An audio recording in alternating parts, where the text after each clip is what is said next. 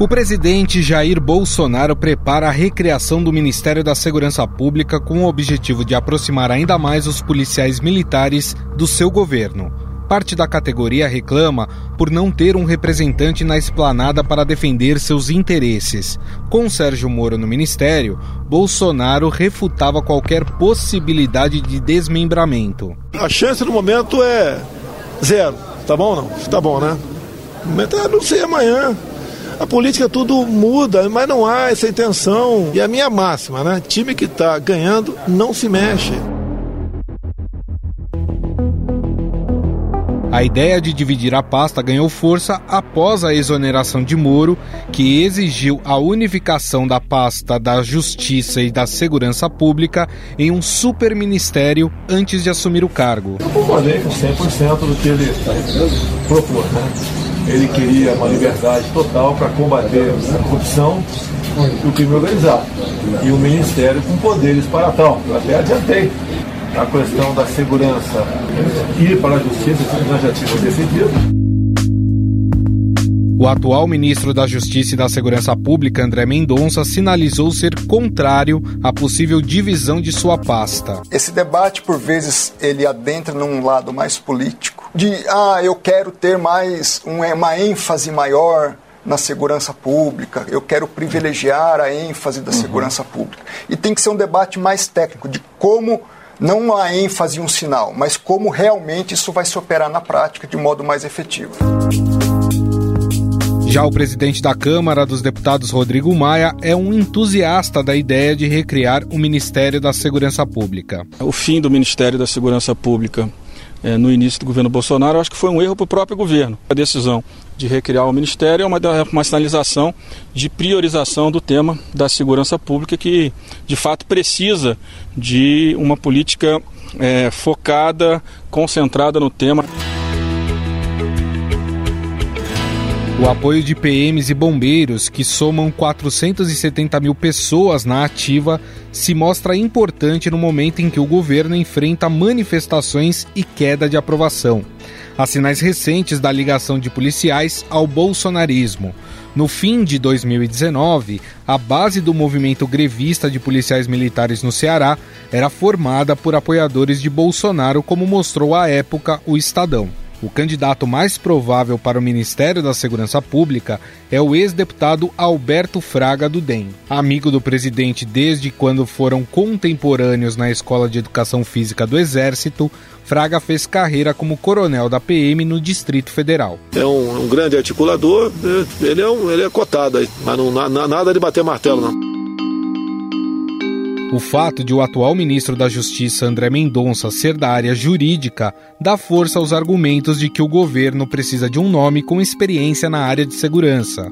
A ideia é que, num primeiro momento, o novo ministério cuide de questões como integração com a segurança dos estados e municípios, sem ter comandos sobre Polícia Federal e Polícia Rodoviária Federal, que continuariam no Ministério da Justiça.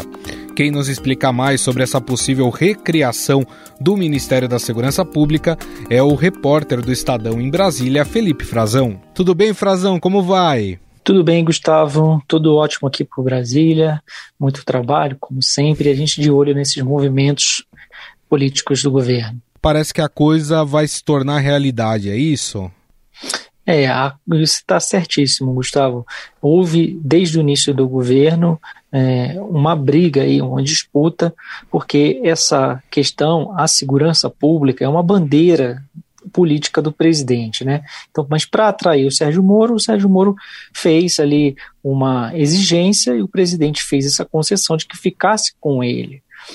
Mas claro, começou o governo e começaram ali as disputas por influência sobre o poder executivo e voltou a, a, se discutir sobre essa recriação. Desde o ano passado, em 2019, já se discutia quando o presidente começou a fazer algumas mudanças, as mini reformas ministeriais, né? Então, só que o Moro sustentou a sua posição até quando ficou no governo, em abril, e a coisa já vinha sendo discutida novamente. Antes mesmo do Moro de ser ali demitido, se autodemitir, na verdade, né, ele é demissionário, ele pediu demissão, já tinha um movimento é, com um aval ali do, do presidente para tentar reduzir um, um, pouco a influência dele, porque se, Moro sempre foi visto como uma pessoa com uma estrela maior até do que o presidente, que pudesse ofuscar o papel do presidente, e havia ali alguns movimentos de bastidor pedindo a recriação desse ministério.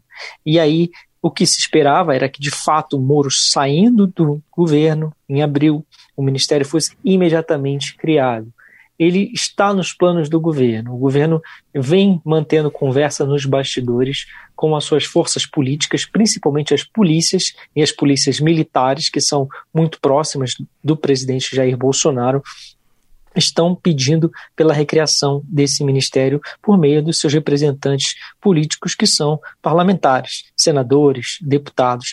Essas conversas estão ocorrendo, mas estão um pouco travadas ali na briga de poder, na briga de influência política do governo. Tem gente que quer, tem gente que não quer, porque, claro, para se recriar um ministério, um ministro vai perder poder, né? E hoje é o ministro André Mendonça da Justiça e Segurança Pública.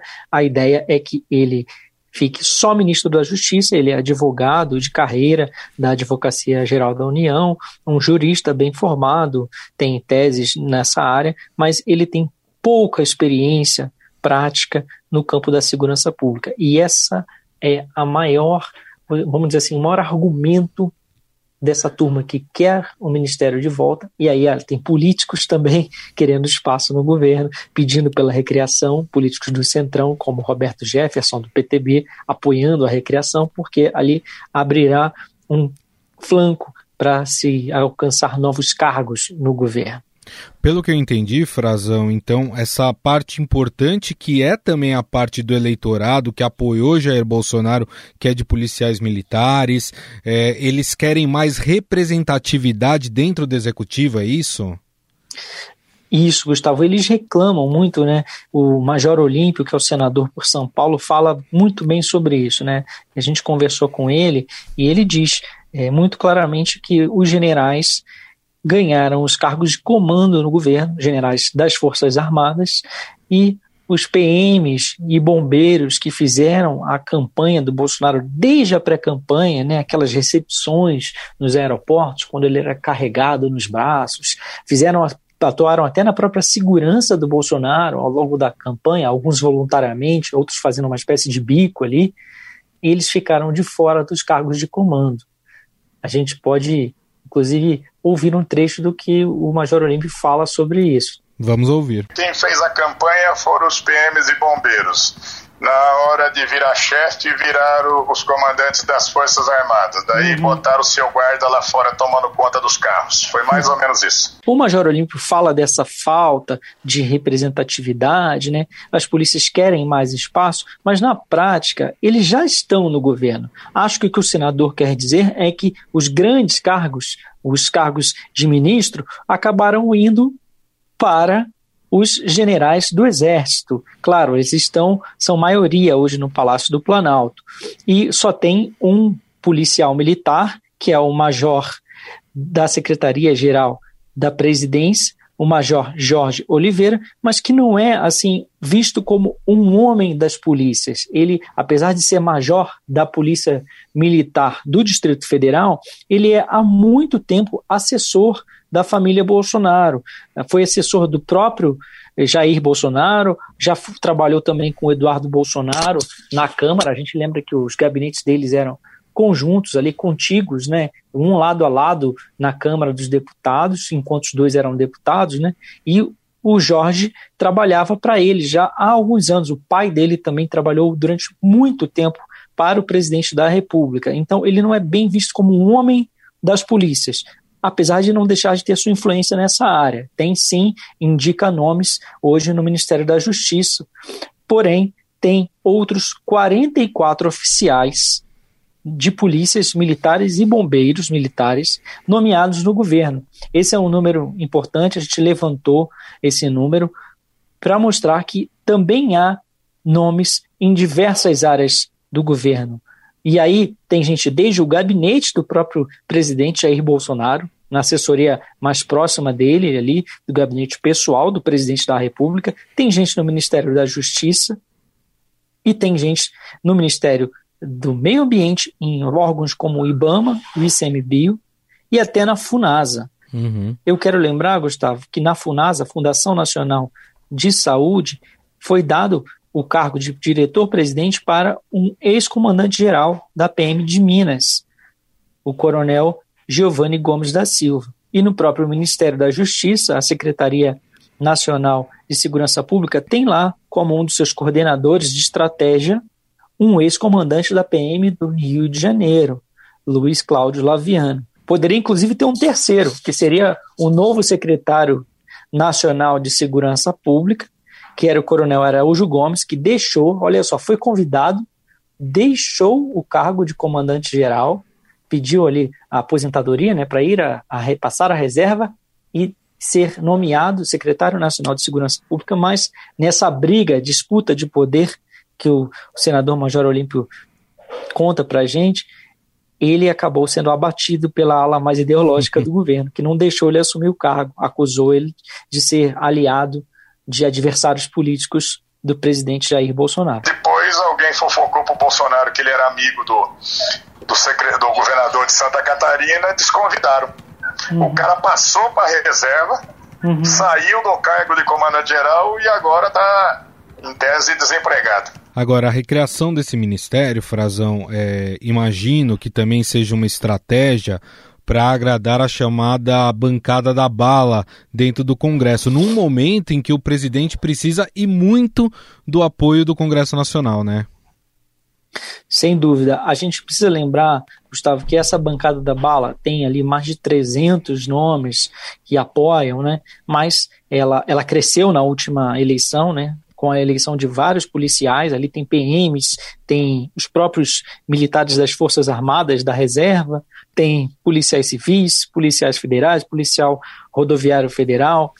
Toda essa eh, essas forças da segurança estão representadas ali, mas estão representadas não por um partido conjunto, sim por pessoas, mas os partidos pelos quais eles foram eleitos fazem parte, em sua maioria, do Centrão. E o Centrão está dando apoio ao presidente, pelo menos em grande parte, está oferecendo uma base e quer mais avançar por mais espaços no governo. Isso é um pedido explícito deles.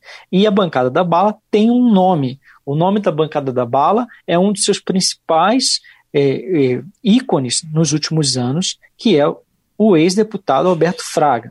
Há quem diga que se for para recriar um ministério da segurança pública sem entregá-lo para um nome da segurança pública, é melhor não recriar para dar espaço para um burocrata. Só vai atrapalhar o governo.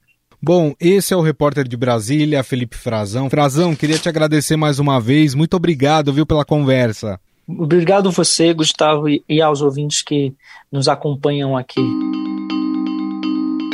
Mas afinal, um Ministério para a Segurança Pública resolveria o problema no país nesta área? Converso agora com Renato Sérgio de Lima, presidente do Fórum Brasileiro de Segurança Pública. Tudo bem, Renato?